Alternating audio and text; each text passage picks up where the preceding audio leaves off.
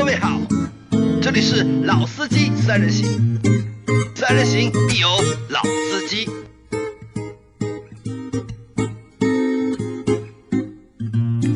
Hello，大家好，欢迎收听老司机三人行，我是杨磊。大家好，我周老师。大家好，我是老倪。啊，那这期节目也是我们好不容易啊，一个星期里面可以更新第二两期节目，次对吧对吧？嗯第二次，那九月份的吧，就现在新的一个月开始，我们会尽量在剩下的日子里面，就每天多更新一些节目。在星期的时候，我们更新了一期节目，是车买回来后的那些事儿嘛，对吧？嗯但我们说了一些，就是新车买回来之后，可能会做给它做一些动作，对吧？主要是 4S 店给你的装潢包啊里面装潢包里面有哪些东西？常规的东西啊我们还聊了一下，就是车的那个车窗的贴膜。贴膜那在第一集就是放完之后，我看了一下评论，有我看到一条蛮有意思的评论啊，就有一个小伙伴说他就是不贴膜的。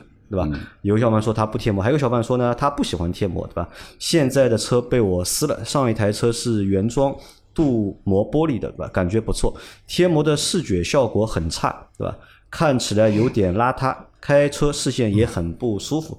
那它这个可能明显就是什么？我们上次汽车贴膜里面说到过有一个指标嘛，有一个透光的一个指标。他如果觉得视线很差的话，那明显就是这个车贴的膜啊，这个膜的透光的这个指数啊或者指标是不达标的，还有可能邋遢是什么情况啊？我看到过很多车，因为后挡玻璃大家知道一般都有电热丝的嘛，对，就可能有些地方，比如说经常开电加热，嗯，后挡玻璃那个膜起泡了，对。然后就整个后挡玻璃看上去有点密集恐惧症的，都是气泡。啊这个蛮这个是蛮蛮蛮蛮恐怖的。对，啊，还看到一条是他说我和我身边朋友买车都没有发朋友圈，但是出事故一个个必须发，对吧？就新车买回来之后肯定是不发朋友圈的，但是首撞的时候，对吧？一定要发一个朋友圈。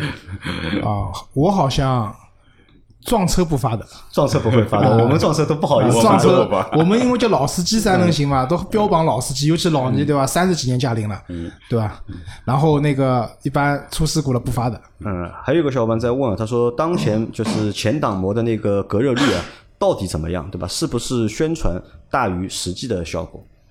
呃，这个其实要看各个品牌不同的这个角度了，对吧？这个很难讲，但是我们肯定就是说，从作用上的角度来说，它是一定有作用的。嗯，但是你要指望它。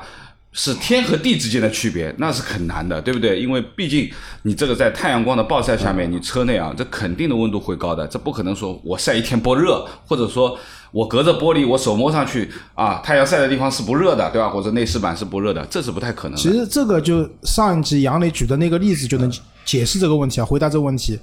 六十度的时候，你贴的膜你可能可以降十度、五十度，但是不管五十度还是六十度，你的体感都受不了的。当三十度的时候贴的膜，它是达不到降到二十度这个效果的，它可能只能降到二十八度或者二十七度。对对对呃，体感上来讲呢，区别会有一些，但是你说就像刚老倪讲的，天与地的区别是不会有的，但效果肯定有。这个区别只存在于就是这个参数上面，但你体感的话，就是你感受不了那么大呃，另外的一个差别。另外我要补充一点啊，就是说，呃，磨的好坏这是一部分啊，这只是一些我们称之为呃你本身好和坏之间的差距，或者说隔热率的差距。另外一个其实还是需要你的空调做空气循环的，也就是说你的空调的能力好不好。才很重要啊！如果说你的空调的压缩机你本身就是不太好的，比如说原来老周讲的，他原来那台 C 两百就觉得空调压缩机不行啊，冷风不行，太阳一晒啊，它又是那个全景天窗的那种，就感觉上很压迫基本上国产的奔驰用的压缩机都不是特别好，制冷效果都不是特别好。对，啊这个其实还是需要我还看到了一条就是空调非常暖心的一条评论啊，他说终于回到了原来老司机的这个节奏。啊，可能我们的确是啊，我们的节目啊就是很长时间 一直没有很长时间更新，对吧？二呢，就三个人啊，就是真的去这样的像上次那期节目那样聊天的这种场景啊，好像在最近节目里面也会比较少一点。那我也希望就是我们这个就是节奏，对吧？能够回到就是一八年，因为一八年的这个节奏，上一集的情况本来是要把另外一部分都讲掉的，结果我们聊啊聊啊聊的已经很长了，了对吧？所以才会有一个下集。那今天我们接下来就开始下集的，内容。所以我们今天先来来聊聊下集啊。下集的话，我们会说两件事情，因为我在上期的结尾的时候说了嘛。那除了一些传统的那些就是改装啊或者增配之外，对吧？新车买回来，那其实近几年对吧，又出了一些就是新的花样，或者也比较，其实这些花样也比较贵，或者也看着也比较玄乎一点。那这集呢，我会聊两件事情，一件事情呢就是车的那个车衣。对吧？或者叫隐形车衣，或者叫车衣，对吧？这是一个。还有一个呢，就是新车的一个空气的治理，对吧？咱们先聊哪个？先聊空气治理还是先聊车衣？讲先聊车衣，对吧？因为车衣，我想先讲一下，其实给车贴一层膜这件事情，不是这两年才有的，早些年就有，但早些年主要是贴改色膜，就是说我。我买了一台白车，对吧？开了两年以后，可能油漆也不太好了，颜色我也看腻了，那怎么办？换个颜色，重新喷漆是一种办法。那重新喷漆的话，一般大家知道外面的烤箱温度不是特别高，其实油漆做出来不会特别好的情况下，有些人会选择去贴一个改色膜，对吧？那个年代改颜色其实非法的，就不像现在你改色了以后去行驶证去车管所更新个照片，更新一个照片备案以后你就合法了。那个时候都不合法的，还有人这么去玩的。只不过是那个时候呢，贴的颜色呢。就比较跟现在比的话，可能可选择的颜色会比较少，对。然后都是一些比较特别夸张的颜色。但我曾经看到过一辆雪铁龙的塞纳，就大家有印象这个车子，一个二点零的车子，其实那辆车非常棒的冠军车啊。对，那辆车子当时它贴了一个磨砂的膜，黑色的膜，非常漂亮。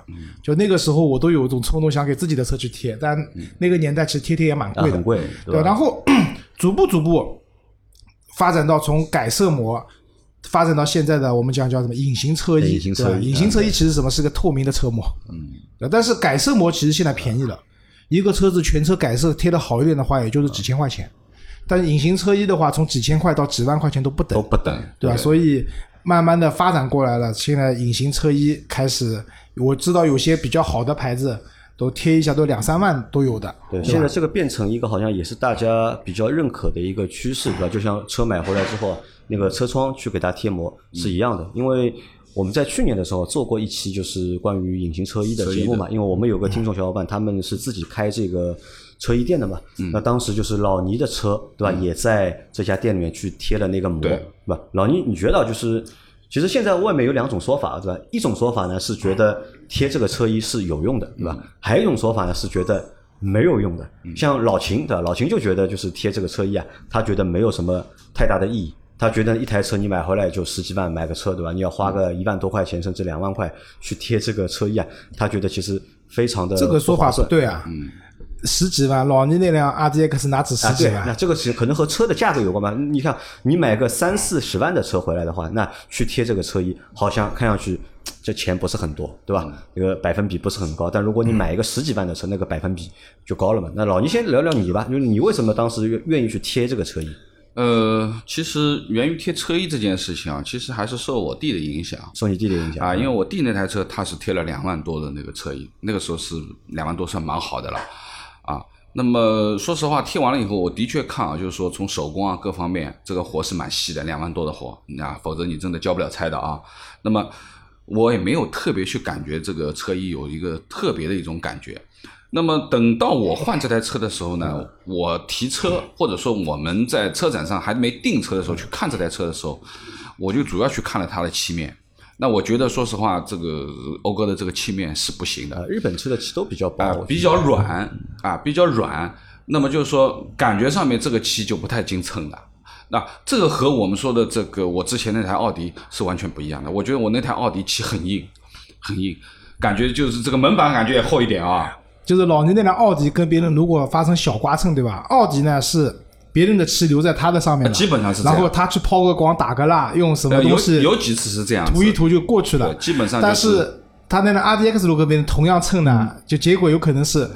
他的油漆流到别人那边去了，他这边油漆就破相了。哎，那是因为了，你是不是因为你这台车比较贵的关系？因为你这台车落地要四十多万了嘛。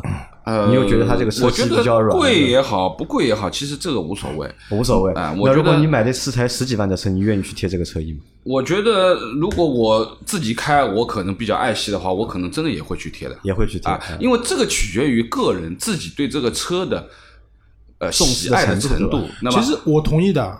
我不认为一定说很贵的车就会，也有人开几百万的车不贴车衣，也有人我觉得那我相信啊，买个五万块的车去贴个一万多的车衣，这种事情可能会比较少发生。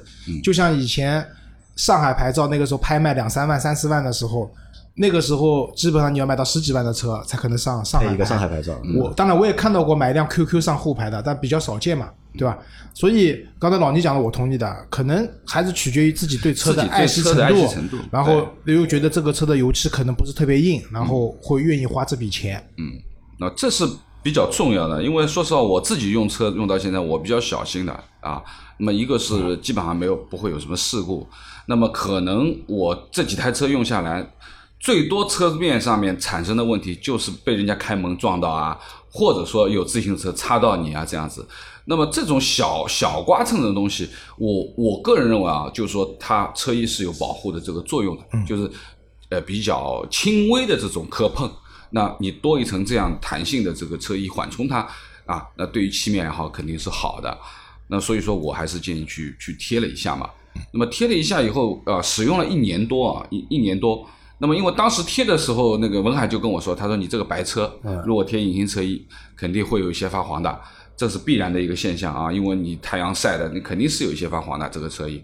那么这个我觉得也可以接受。哎，这个发黄是车衣本身发黄了，吧？对车衣不是油漆发黄，不是油漆，是车衣的发它黄它。油漆是保护到了嘛，啊但是车衣是车衣肯定会有一些在太阳下的，面晒的所以说呢，呃，如果你是白车的，那你贴这个车衣的时候，你肯定要想清楚，可能会和原来的颜色啊会略有发黄。如果说使用时间长了以后，这个是必然的。但是如果说是有色车的，那没没关系的，那黑的、蓝的、其他颜色一点黄看不出啊，来。这个是无所谓的，对不对？那么这个是一点啊。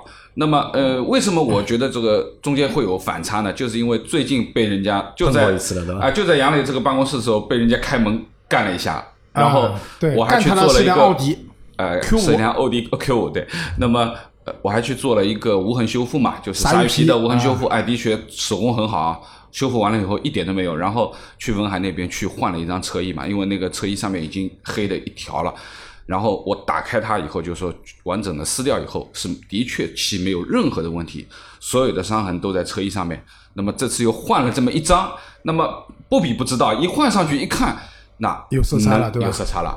但是呢，文海浩说呢，就是没关系的，晒两个月就一样了。啊，对的，因为它变就变这到就这个色度就是新车到这个这再变了对，不会再变。它不是说一直黄下去啊，它只是有这样的一个呃时间点，就是一两个月可能会。哎，我最近在看，好像哎，嗯的确是没有刚刚换上去，好像这个反差那么大，像好像真的是补过气一样啊。我我打岔一下，我想到一件我读书的时候很有趣的事情。我读书的时候，那个时候流行一个牌子的球鞋叫迪埃多纳，现在可能 年轻的人都不知道了，国内也几乎没得卖了。嗯，那个时候迪亚多纳怎么分辨真假呢？就是这个底的颜色对吧？对新车新鞋那个底是雪白雪白的牛筋底，不不不不，也不是雪白的，就是有点黄的，有点奶黄、点淡奶白、黄奶白色的哎淡黄色但是呢，真的鞋子呢，每穿一段时间以后啊，它那个鞋底会发黄的，对变成黄色的。那么你也知道，其实大家条件没那么好的嘛，很多人买的都是山寨的。呃，假的多嘛？假的对吧？假的多。那么，但是假的那个鞋子呢，新的时候呢，这个鞋底差不多。可是穿了两个月以后呢，人家真鞋发黄了。嗯他那个鞋子还是白的，还是那怎么办？涂碘酒，涂碘酒，涂碘酒把它涂黄，是吧？那么，但是呢，有些同学呢，可能买回来没两天啊，都觉得这个不是黄的，心里面虚，知道吧？新鞋就已经把鞋底涂黄了，结果就是我们一看，还没到发黄的这个程度的时候，已经这个鞋底已经涂成很黄很黄了，知道吧？所以刚刚老倪这个故事就让我想到了。正品和都是会发黄的，就是需要时间，对吧？需要时间。哎，那那老牛，我们之前在做节目的时候聊过嘛，就贴车个车衣的这个目的嘛，一是为了保护这个车漆，对对吧？二是呢就是美观，但好像美观的话对你来说现在是有点问题了，对吧？因为有一点变颜色嘛。其实还好啊，你过段时间就好啊、了。你不太第三，我们当时好像还说过，就方便这个车的就是清洗，清洗，对吧？因为其实洗车也是一件比较复杂的事情，因为我们后面也会做关于就是洗车的内容。就是一般的就是我们路边那种洗车方式是对车漆的这个伤害啊其实还是蛮大的。但是贴了这个车衣之后，那你这个洗车到底变得有简单了没有？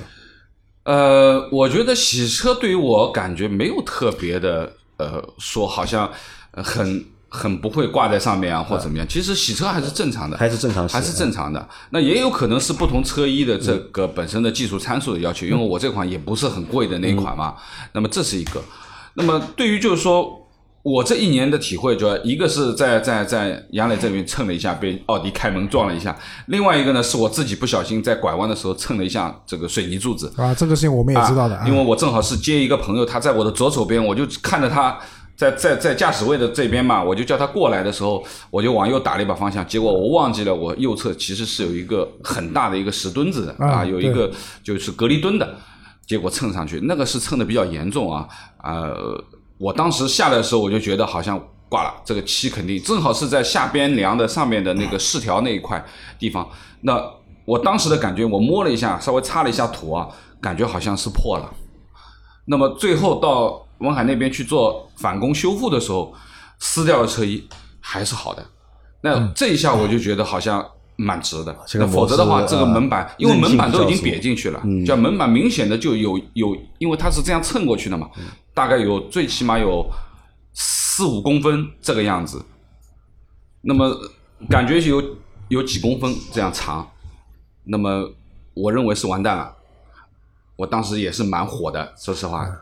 那么结果呢，到文海那边去修复的时候，把这个车衣撕掉一条，也没有整张撕掉，只是把蹭掉的地方裁掉了这样一条，等于说补这样一条上去。撕下来的时候一看，所有的伤都在车衣上面，车漆没事。那哎，我就觉得好像这就很值了啊，因为这种小刮蹭的东西不经意间到啊，其实是蛮多的啊。像我算是比较爱惜或者小心的了，都会有这样的偶然的这种发，生因为。车子比较大，就包括原来我们开的车都没那么大，我开到五系以后也发生过跟老倪一样的情况。那天我从松江的房子出来，嗯拐弯的时候地上有两块，不是隔离墩，就是那种大的砖头，就是那种砌墙的砖头。嗯嗯，这我根本就不知道那里有砖头，看不见嘛。然后拐的时候就也就是我的那个下裙边也蹭了一下，但我没有车衣嘛。然后下来以后，那这里表扬一下，宝马的油漆还是蛮硬的。就下去以后，杨磊以前给过一个去污布，你还记得吧？嗯，用过了这个布，用了好多次的。哎，到底有用啊？那个去污布呃，说句实话，用处不是很大，不是很大，因为是这样的，这些它去了掉的呢，你平时洗车的时候洗也洗得掉的，只不过呢，就是它因为里面有蜡嘛，就是我那天我前两天我的车的后屁股也被人蹭掉了，不知道哪里蹭的，我都不知道，然后下去一看就是划痕嘛，但看到的是别人留在上面的油漆，自己的油漆没掉，我就那个布一擦，擦完以后有些印子，但是不太影响了，所以我也就不去弄了，那个布蛮好的，可以用用的。就就是老倪刚才讲的那些东西啊，就我想唱点小反调啊，嗯，就是老倪讲的那些东西都对的，就是对从保护车，其实我觉得车衣我们要来聊聊这个性价比的问题，对吧？对 到底是补漆合算，对吧？还是就是对我我我接下来？经济，我要从经济角度，我最近看一个经济学家讲话蛮有意思的，我跟大家等会聊聊。其实车衣归根结底来讲就是保护车漆，对，对吧？其实其他什么作用，那不像贴膜，你还有什么隔热、防爆几个作用？车衣本质上就是保护车漆，嗯，对吗？在一些小刮蹭的里面，尽可能的不破坏你原原厂的车漆的情况下，你免去了补漆的这个问题。对好，算经济账了。刚才杨磊讲了，十几万的车子，为要不要贴车衣？从经济这这样的车子，从经济上来算，可能是不划算的。为什么？开三年卖掉，你贴的车衣，你没有，我跟你讲，贩子们有可能会把你车衣要撕掉的。为什么？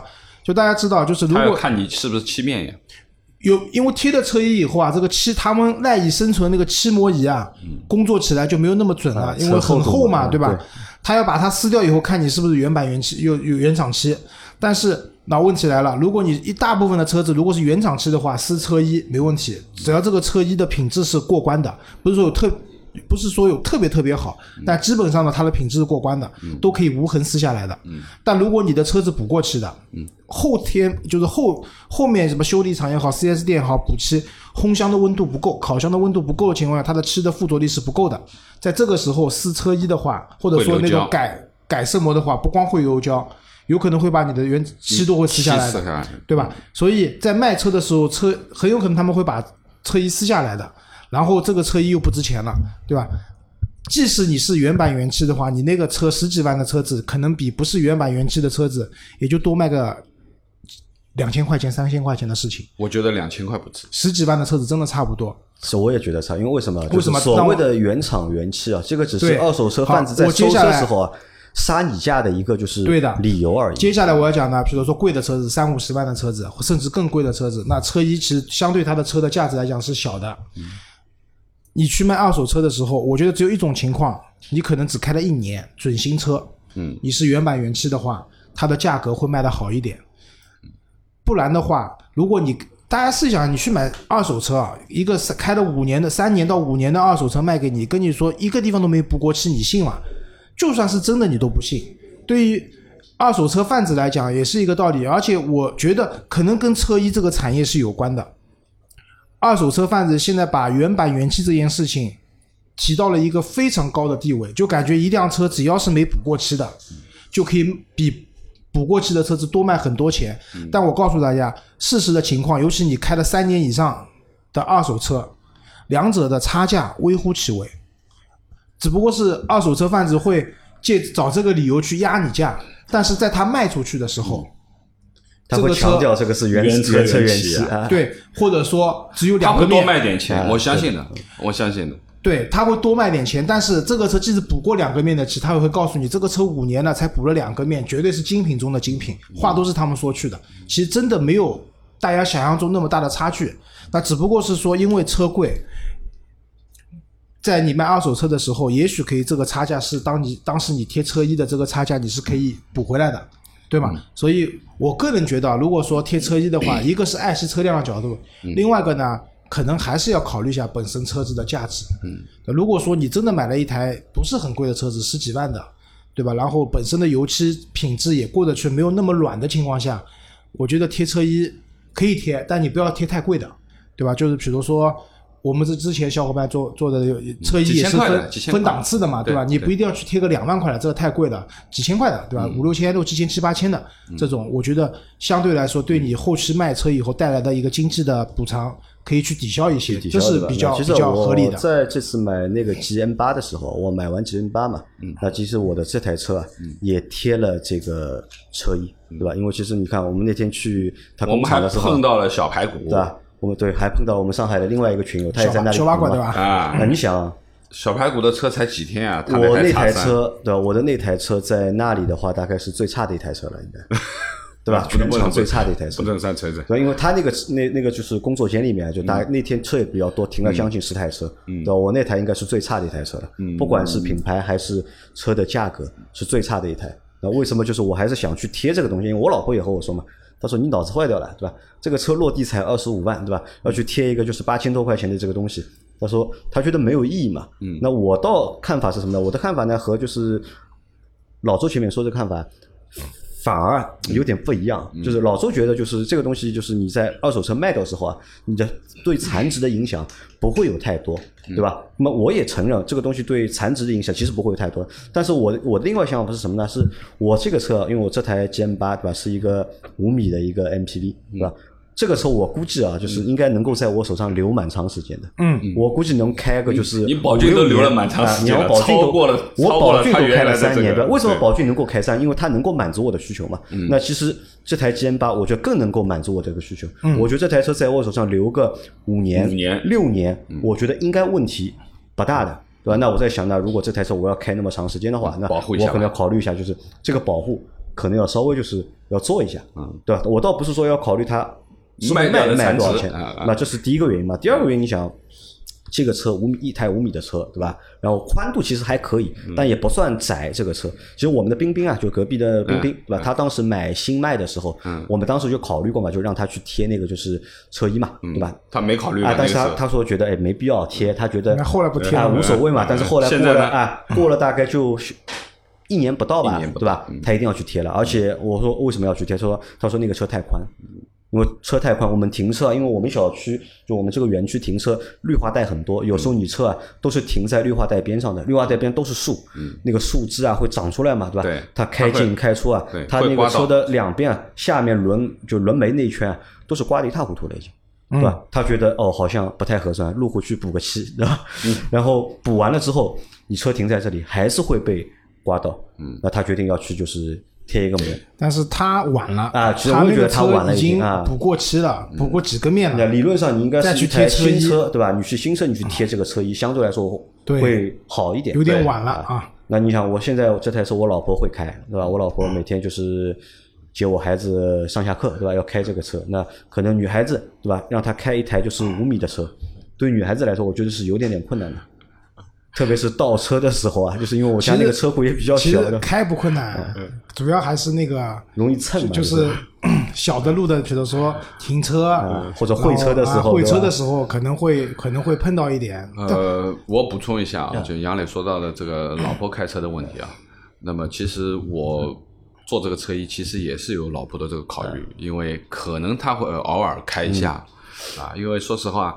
我那台卖掉的 Q 三，嗯，在我手上开了六年，我是没有任何的碰过的，唯独一次就是我出差了，我老婆开着我这个车去她外婆家，在那个老的小区里嗯面拐弯的时候撞了一个木头凳子，磕了磕了这么一下，就这么一下。那么其实说实话，我也是加了这个车衣以后，其实也是为了它，因为那个车子也是大嘛，嗯肯定要比 Q 三宽很多，一米九还超过的，上不了那个停车架的。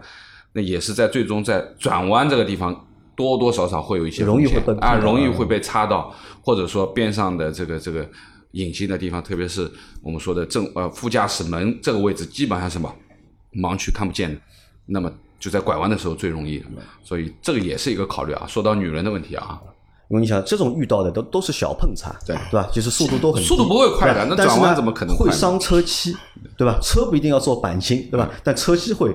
碰掉，那我想如果有了这个膜的话，那相对来说多少能保护一下，对吧？嗯相对来说保护一下，可能也会好一点，对吧？其实还有一个原因，还有一个比较重要的原因啊，因为今天就是你们都看到我把车停在就是门口园区门口了嘛，因为里面没地方停嘛。你们觉得这个车你看上去脏不脏？还好，还行吧，我进来还瞄了一眼，我也瞄了一眼。啊，，因为我和你们说，这台车就是从买回来，嗯。到现在我都是一停，一直是停在地面的，嗯。就是没怎么开过，就一直是停在地面。我上次也说了嘛，嗯很多鸟屎就停在我家那个小区下面嘛，就是嗯我我把另外一台车停在地下车库了嘛，啊它停在了上面。那鸟屎很多啊，就风吹啊，对嗯吧？那其实我是一个很懒的人，我不太喜欢洗车的。我以前那台就是宝骏七三零，对吧？从来不洗 呃，脏的一塌糊涂，对吧？可能也因为是黑颜色的关系嘛，黑颜色更显特别脏显脏嘛，对吧？那其实我发现贴了这个膜之后，我就在想，哎，这个膜贴完之后啊，这个车是不是能够干净？因为当时我们在做节目的时候聊过这个事情嘛。那后来发现的确是这样。你看这个车，下了暴雨就洗车了。哎，对的，下了暴雨之后，对吧？都冲掉了。但啊。是我们正常的车没有贴过车衣的车啊，嗯。其实你看在下雨的时候啊，你看这个车蛮干，但是干了之后，就是该脏的嗯。还是脏。啊暴雨好一点。结在上面。我我跟你讲，我那辆车前两天停在楼下蛮脏的，然后不是是上个礼拜吧，下暴雨嘛，雷暴，下下完以后，我的车也比较干净了。那讲到这里，我正好讲，其实第一啊，我不反对贴车衣这件事情的。我前我一个朋友，我前段时间不是陪他买那个宝马三系嘛，我还问他要不要贴车衣，我说我们这里给你弄个友友情价。但那个兄弟反正也属于比较实用的，他说我不要，对吧？我不要的原因是什么？我觉得还有一个就是他停地下车库的，他的车子。呃，我觉得车衣还有一个蛮重要的点是什么？你们刚才都讲到了，就是开车怕蹭，对吧？这个是一点，因为小刮小蹭确实车衣能保护车漆，但你如果厉害的话，那那不是防弹的也没用。嗯还有一个就是我的亲身经历，就是我前段时间小区里不是老是停在树下面，不是树下面美丽家园，啊，它有那个美丽家园那个油漆的点、柏油的点。我那个车子停在那个小区里面，然后他们工人不是刷那个，就是给每一幢楼都在刷油漆嘛，刷涂料。刷涂料。那天可能风比较大，全部吹到我车上来了。嗯，我一个车上全部是密密麻麻的，都是那个涂料的点。嗯，后来我是我是去那个曝光去了。去去，先是说去了第一家，弄得非常不好。后来就这里不是给途虎做广告，后来去找途虎做的，价格也不贵，三百多块钱，弄弄干净了，弄干净了。但是那个人跟我说，抛光抛的蛮累的，就是油漆打薄了一层，对吧？其实还有点心疼的。嗯，对吧？我的意思就是说，如果你停在，包括老倪讲的停在树下，就是你停车环境可能是地面的室外的，嗯，对，然后停车环境比较脏的情况下呢，那我觉得反而是，嗯，贴个车衣有有有有蛮蛮大的好处的。我我倒不觉得说贴的车衣防蹭这件事情，我觉得不是特别重要。哦，但其实我们已经经历过了？其实我们觉得这个防蹭啊，就是性价比还是蛮高的，就是还是可以我理解体验到，对吧？防蹭是个作用，但是对我来讲，如果我要贴车衣的话，我更考虑的是因为我停车环境不好。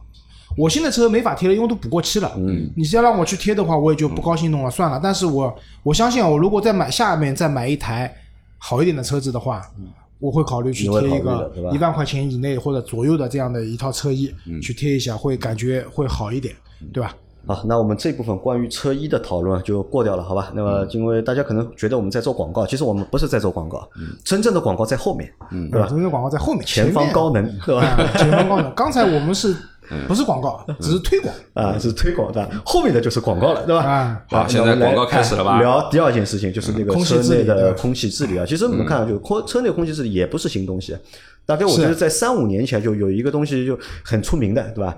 叫光触媒。臭氧，臭氧到底是臭氧也有，臭氧也有光触媒多一点，好像是光触媒好像多一点，但是我到现在没有搞清楚光触媒到底是什么东西。我记得之前我们在做节目的时候，我已经普及过这个光触媒的东西了啊，就是基本上可以这么讲吧，就是说大家叫光触媒，光触媒的东西，它的主要成分就是二氧化钛嘛，二氧化钛啊，一种二氧化钛钛钛合金的那个钛啊，那么其实呢，就是当它受到紫外线的照射以后，它会产生羟基，就是我们说的强氧化还原物。那么它可以做氧化还原反应，就是空气中有很多，比如甲醛啊，那么它都可以氧化还原，对，赶赶赶紧弄出来，把它打散掉。那么这个就是这个这个光触媒的东西。但是光触媒呢，因为市场上很乱啊，就是说是这个行业里面，因为我们在做这个行业，其实是非常混乱的，就是价格高也好，低也好，真的也好，假的也好，其实是。呃，很难去分辨的，甚至于说很多这种光触媒啊，包括在国人的这个包装下面，已经不叫什么光触媒，它叫冷触媒啊，什么什么冰触媒啊，那已经改了很多很多名字了。了其实啊、万变不离其宗，其实它就是光触媒。这种东西呢，其实是日本人发明的，在六几年发明的这样的一个有用啊，呃有用的啊。光触媒你不能说它没有用，但是光触媒大家知道，就是说它是用光作为催化，就是说你需要去照射它的。用紫外线去照啊，对啊，那你去想这个东西用在户外，就日本人六几年发明的时候是把它做在外墙表面的，它来净化环境的，就是它可以净化空间的环境，就是外面的，因为。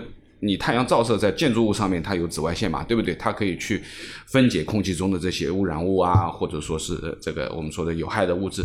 这这是这是的确是有用的，但问题是我们国人把它拿回来以后，变成了一个室内的一个东西。但是你去想，当你离开了这个室外的环境，你回到室内空间的话，或者说车子里面或者房子里面的时候，哪来的紫外线啊？对基本上都隔绝掉了，对不对？你没有紫外线的话，其实它作用不大的。那么更多的，其实很多的光触媒，大部分是把它当成封闭剂去使用的。封闭剂啊，因为什么？它是纳米等级的微颗粒。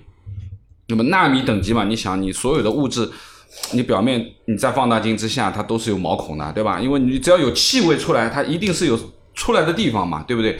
那么它纳米等级的，当它啊再复合一些呃粘合的成分的时候，它就可以把这个表面腻死掉。也就是说，像保鲜膜给你包了一层保鲜膜，那也就意味着它的的确确是没有味道了，啊，它是有这样的作用。但是啊，就是光触媒这个事情啊，就是其实也是火了一段时间，啊对，吧？火了大概有个两年，小两年的一个样子。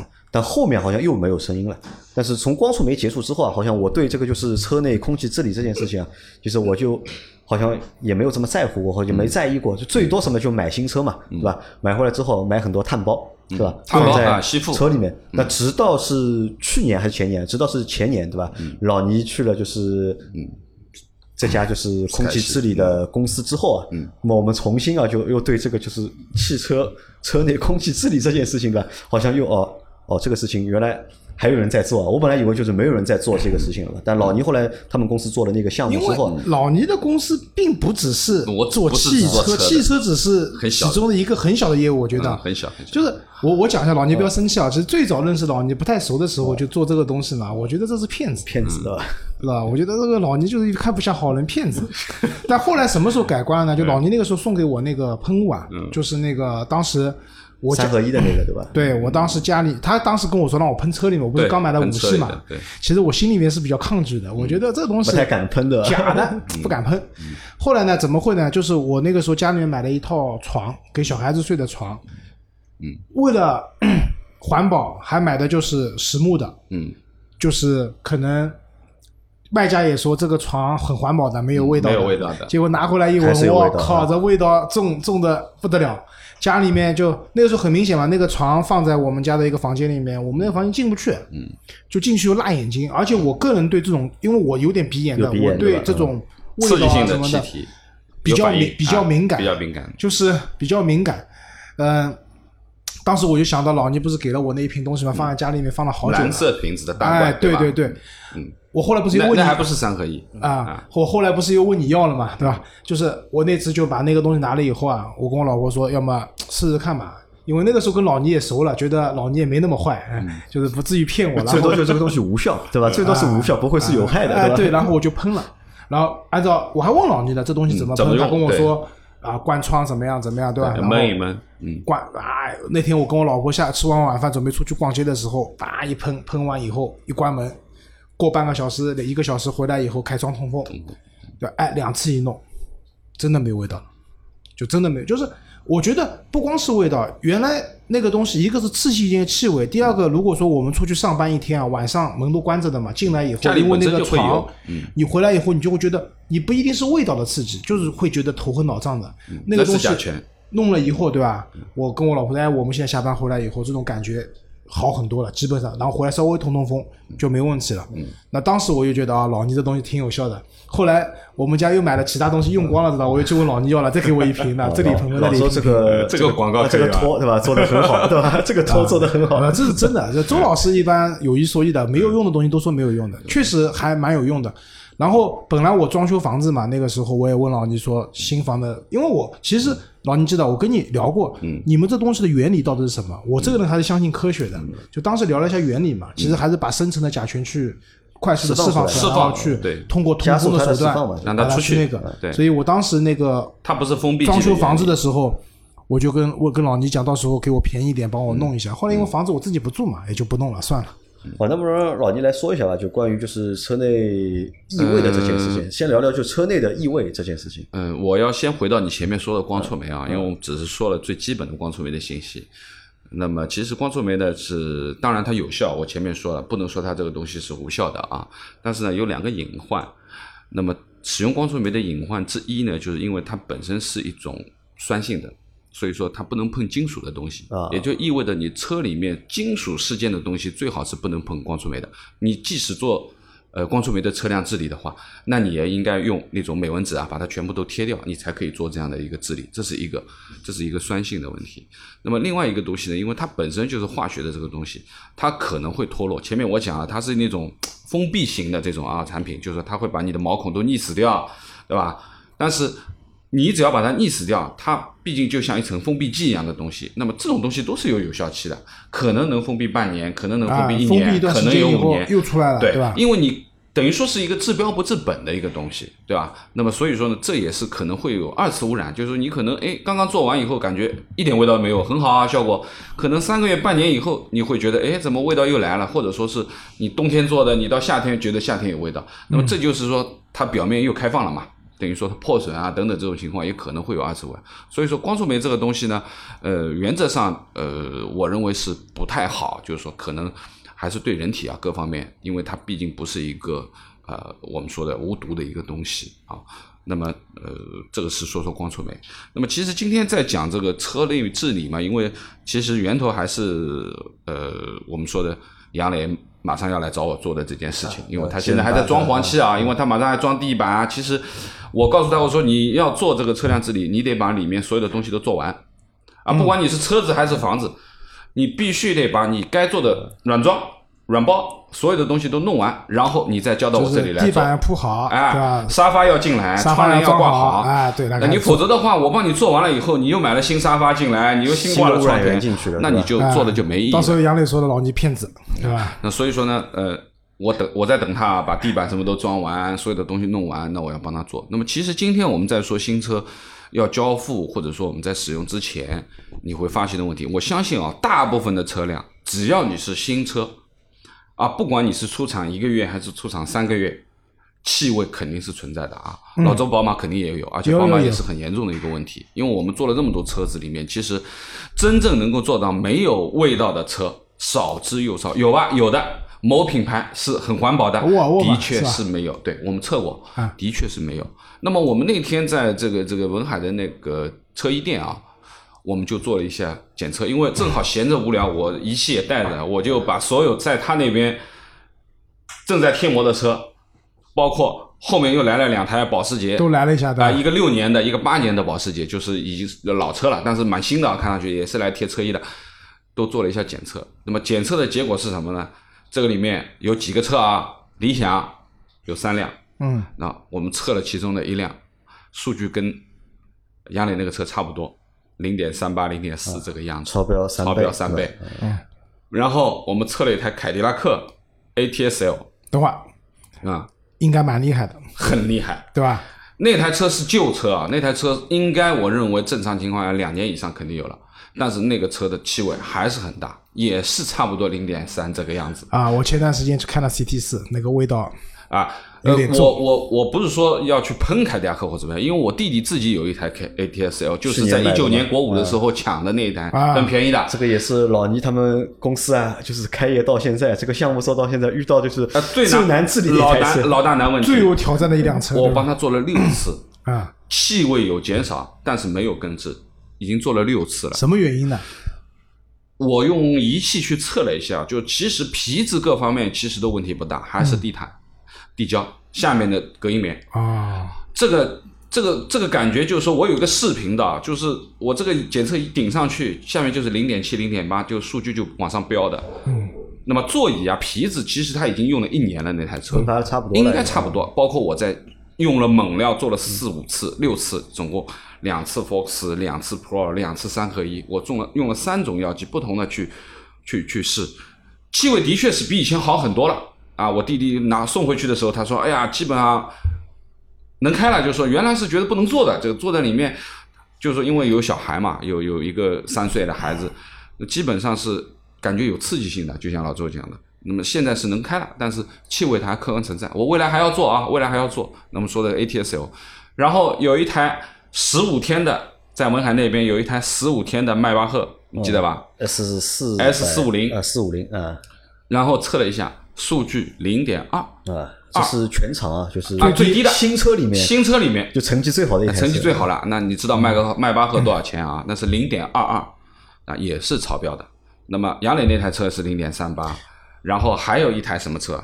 呃，还有一台亚洲龙，还是有一台哪？奥迪吧，好像是，呃，奥迪的那个奥迪没测，没错啊，我测了两台那个保时捷，嗯，那两台保时捷都是旧的啊，都是基本上都是六年八年的，的确不超标，零点啊，零七这。个没意义了，因为它那么多时间了，这个证明一件什么事情呢？车买回来时间长了之后啊，味道对吧？或者这些超标的物质，它是会挥发掉的，是会这挥发掉的，个是会挥发掉的啊。这是肯定的。是那么时间，这个是必然要存在的，比较长一点对点就是啊因为我们当天在测的时候，豆腐还拍了视频嘛，就是我们在车里面数据叭标上去，然后拿着仪器直接走到户外，大概几分钟的时间，这个表就归零了啊，基本上就是外面的空气流通了嘛，它就归零了，就说明这个东西。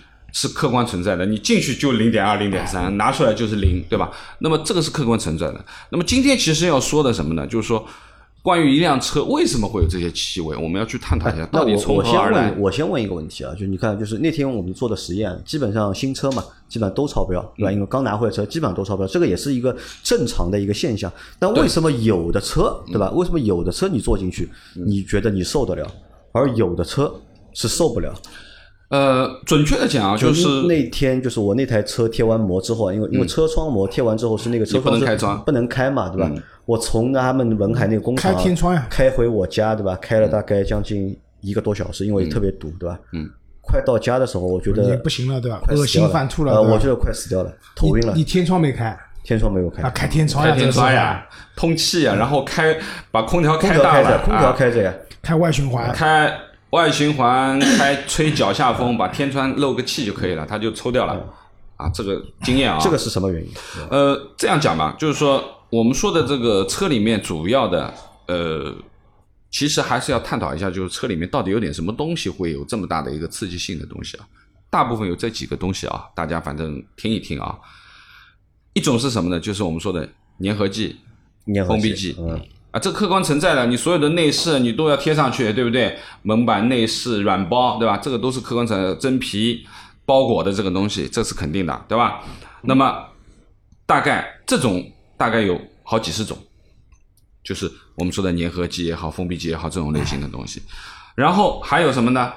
内饰、皮革、塑料，这个都是化工的东西，大家都知道的啊。哪怕好一点啊，大部分比如说合成皮的啊，我们说的，你到多少车有真正的能够做到头层牛皮的，哪怕呢很少的，对不对？只有一些奢华的哎品牌。，讲到这里，我提个问题啊，就我那天去看车嘛，就是特斯拉，特斯拉所有的车其实都是合成的，嗯，它不用真皮的嘛，他跟我说环保，他跟我说真皮有甲醛，嗯，他们的这个合成的皮革反而是没有的，这种说法对吗？呃，我我觉得不存在啊。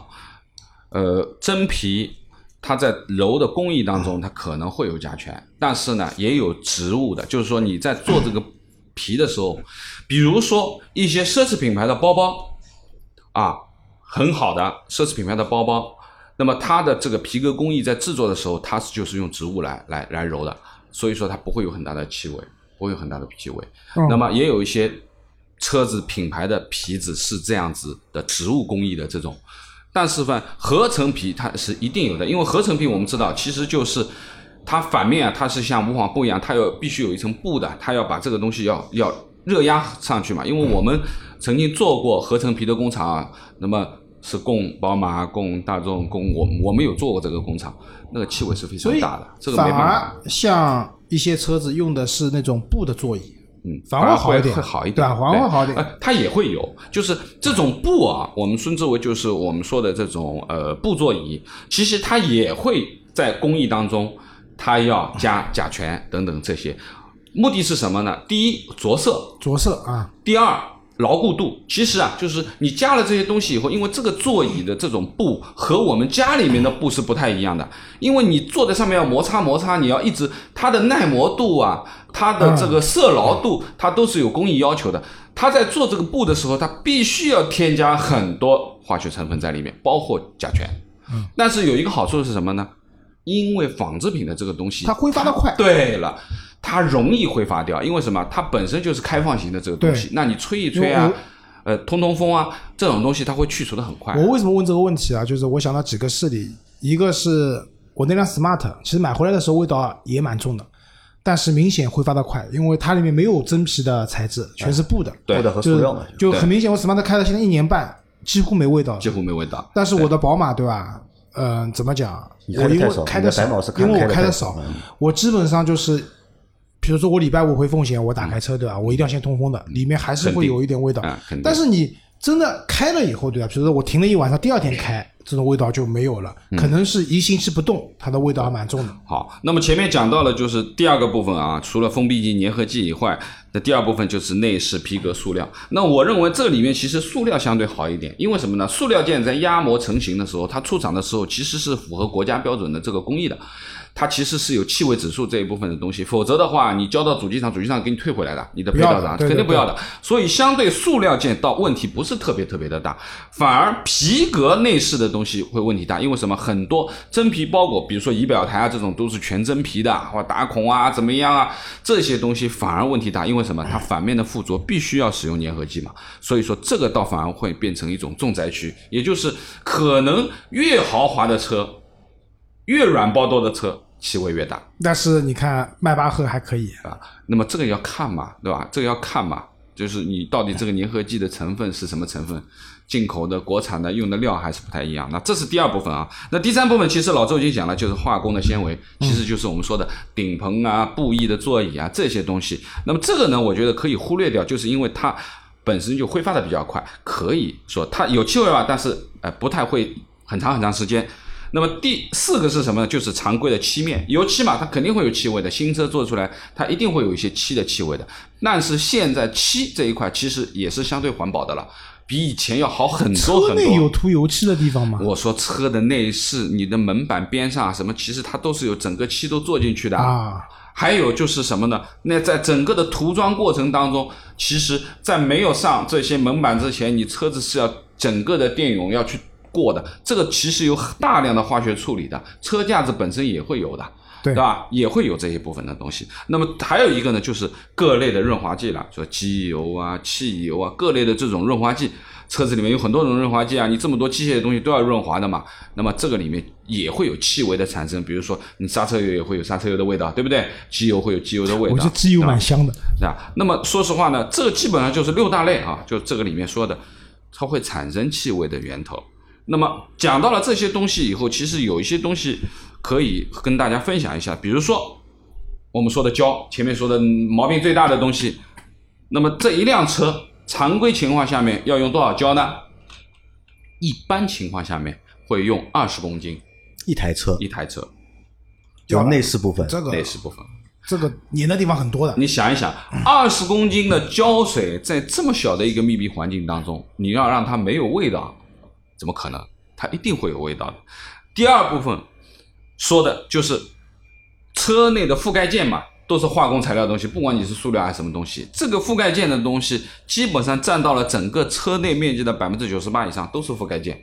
这些东西都是化工的，它必然会产生气味，这是跑不掉的，对吧？那么还有就是你必须添加的油液部分的东西。那么这个里面着重要说的其实就是胶的这个含量，最主要的这个胶的含量。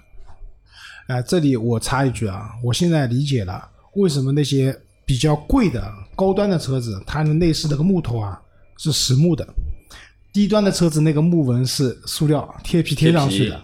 从环保上来讲，塑料贴皮的环保肯定是没有实木的环保，当然，对吧？所以高档车用实木也是有道理的有。道理的。对，那么这个就是我们说了这个呃车辆的气味部分的源头啊，大家要知道这个源头是在哪里。那么还有一个就是前面杨磊前面已经讲到了，哎呦，他那天在文海那边贴完了车衣不能开窗，开了一个多小时回家就人就要傻掉了。这很正常，因为什么？你在这样的一个密闭环境当中，如果它是高浓度的甲醛啊，前面我们说了甲醛还有 VOC 啊 TVOC，那么最主要的，如果你有不适感的，包括老周前面说的，他那个车，他那个床放在房间里面，他觉得有刺激性的味道，觉得头痛了，或者说这种甲醛，因为是原则上是没有气味的啊。如果在低浓度的环境下面是没有气味的，但是高浓度也会有，比如说超过五倍、六倍以上，你也会能感觉到气味的。但是，一般在三四倍以下的甲醛是没有气味的。甲醛是无色无味的气体，刺激性气体，请大家记住，它是刺激性气体，它主要会对你黏膜组织产生刺激，比如说眼睛黏膜组织，对吧？鼻子，对不对？那么它长期吸了以后，它会对你产生头痛、头晕乎乎的这种感觉。那么其实这个其实就是甲醛中毒的这个症状，我们讲的这个就是甲醛中毒的症状，好吧？那么还有一些特别大气味的东西，你感觉车子里面特别大气味的东西，味道很大的东西，其实它不是甲醛，它是什么呢？它是 VOC。VOC，对啊，就是 TVOC 嘛，就是有机挥发物的总称，总有机挥发物。我们闻这里面包含很多东西，其实是 VOC，对？包含很多东西，苯类的啊、氨啊等等等等，酯醚，就是说它有很多很多种啊，很多种大类。那么这个我们把它统称成 VOC。当然，每一个东西其实是有单独的检测的指标的。那但是我们一般来说就把它统称成为 TVOC，就是 Total VOC。那么这个其实是气味，我们解决的是气味。如果说你只是要体感的话，只要把 VOC 解决掉就行了。但是如果说你觉得好像哎呀，我开课还是晕乎乎的，还是有点头痛，还是有点喉咙不舒服，或者眼睛辣辣的感觉，那对不起，你要解决甲醛的问题。那么我们这么讲，就做我们这个行业里面，其实 VOC 是相对比较容易解决的，就是这个类似于老周前面讲的，它就像纺织品一样。它是比较容易挥发的一个东西，就是你给它一些温度，哎，你给它一些通风的环境，就是我们常规说的，我开开窗通通风啊，或者说我家里装修完了以后，我通风个两个月可以散散味道啊。其实你散掉的部分都是 VOC，甲醛其实没有甲醛是无效的，因为甲醛这个东西本身它是一个比较懒惰的东西，它只有在十九度以上的温度它开始挥发，那十九度以下基本上处于休眠状态了。如果说你冬天啊，我们呃如果说我们在上海的话，如果说我们做冬天常规气温在室外也没有十六十十九度的呀，它肯定是十五度、十度，甚至于冷的时候有八度、五度，对不对？那这个时候其实甲醛是不挥发的，啊。或者说挥发很小，那你会觉得车子没什么味道，家家里没什么味道，车子也没有什么感觉，但是你体感。从冬天你里面要开空调的呀，热空调一开它就要出来就出来了啊。那么，因为我们人舒适的环境是多少呢？基本上你要在二十度到二十二度，这个是一个正常。我们说春秋天啊，就是你不开空调，人也觉得很舒适。你去看室温、气温都是在二十度到二十二度是最舒适的。你高于这个温度，好，你要觉得热了，你要开始开空调；低于这个温度，你要开始开暖风，对吧？那么常规情况，甲醛是伴随着我们正常生活的环境，它是客观存在的一个东西。而且它的挥发，正常的挥发周期，自然挥发，我们说的八至十五年，啊，当然也有很快的地方，比如说五年、三年挥发掉的，比如说海南岛啊，我们广东的朋友，我们海南的朋友可能会好一点因，为他们常年都常，年都很热，它甲醛的挥发量肯定是很大的。它可能正常使用一年两年以后，它车子甲醛也会挥发的很多，也没有什么太多的问题了。但是在我们这种温带的，比如说我们说的常规温度，就是以上海啊长江流域画条线的话，那你要说在一年两年之内，你让你的甲醛车子里面甲醛挥发光是很难的啊。包括我说我弟弟那台车，我去测，一年多了，它甲醛还是超标啊。还是零点三几啊。我之前帮他做过一次治理，然后他不要做了，没时间，没空。啊，那么说明什么问题呢？就是说甲醛这个东西是必须要去处理的一个东西。特别提醒大家的就是，小孩子家里如果有幼儿的，十岁以下的，一定要注意这件事情啊，因为说实话，这个对于孩子的伤害比我们成人更严重。啊，就是我们说的有机挥发物对孩子的伤害会更严重。所以这个呢，我认为啊，就是作为一辆新车买回家以后，这是一个必做的功课。对，我觉得新车买回来嘛，根据情况吧。我觉得就是，如果你确实买养生车，那可能不一定要做。养生车确实蛮养生的，环保。但是我我知道一些品牌啊，就是我自己买的也好，或者我曾经用过的车也好，其实通用的车子都不太好。通用的通用车都不太好，实事求是讲都不太好，然后味道很重，然后包括一些自主品牌，我之前记得很清楚，就是我当时去了某个自主品牌，就打开他那个车门啊，我就没办法进去了，嗯，没办法进去了。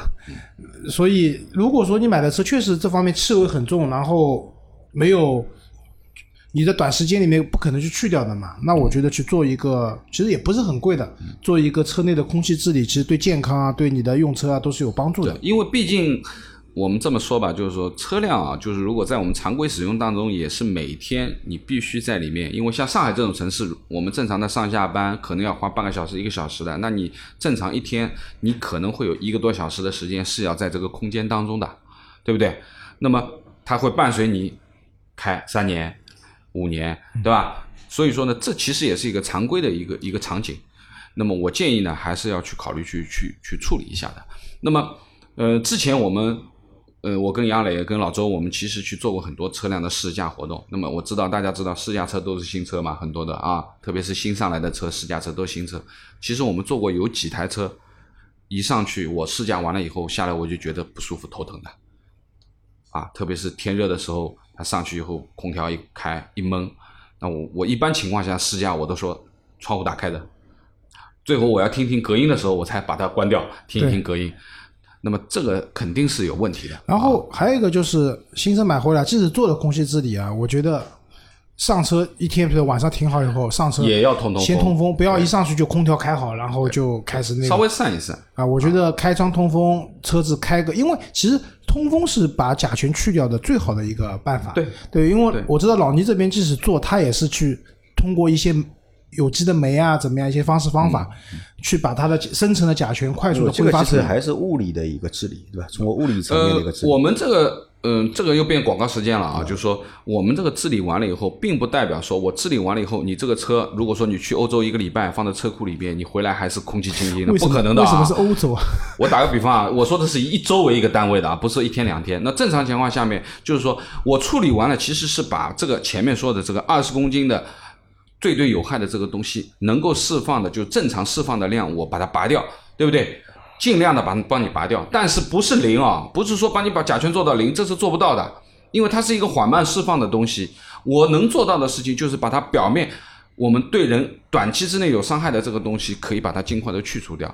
但是正常的情况下面，你在开车之前还是先打开窗户。比如说我早上起来怠速热车，我们本身就需要热车个十几二十分钟，从来不热车十十十几秒钟、二十秒钟这样子。那么你这个时候开一下窗，稍微空气流通一下，然后呢，你再关起窗，那我可以保证你正常行驶一个小时、两个小时，不管你车内你是怎么样的一个温度状况，这一点挥发量，因为我已经帮你处理过了，这点挥发量绝对是安全的，对，所以不会有任何的问题的。正式上路前通通风，这还是很重要的。对对，即使做完了以后，也还是通通风，这常规习惯嘛，对不对？对好吧那，像现在就是有这种就是消费习惯或者使用习惯，小伙伴多不多？我觉得蛮多的，因为我们现在也有和和一些 4S 店的合作啊，就当然这也可能是变成强奸包中的一个内容的，也有的，对吧？那么呃，但是说实话，这个是我认为还是比较实用的一个东西。但如果它是有用的话啊，不是说一个虚的一个空的东西，那么你处理一下，对于新车，我觉得是有用的。我们去年开始好像有很多小伙伴在你那里做的那对，个治理，对吧？呃，肯定有十几辆了嘛，反馈怎么样？很好啊。反馈很好，啊很好啊。因为没有人来找我投诉，对吧？对，很好啊。因为说实话，就是去年在做的，今年不是我们推出了一个这个就是大众点评上次我们推了一个活动嘛，对吧？让大大家免费来试一下去异味，其中有好几台车都是回头，然后我们问他一年了嘛，整整整整一年了，体感各方面都 OK 没问题了。那么有几个小伙伴，其实说实话，呃，他们自己倒不是很在乎，主要是老婆，呃，说老婆说有味道，然后啊找我来做，做完了以后回去再让老婆鉴定一下咯，好不好了？他说 OK 没味道了。那么这个是比较直观的一个一个情况。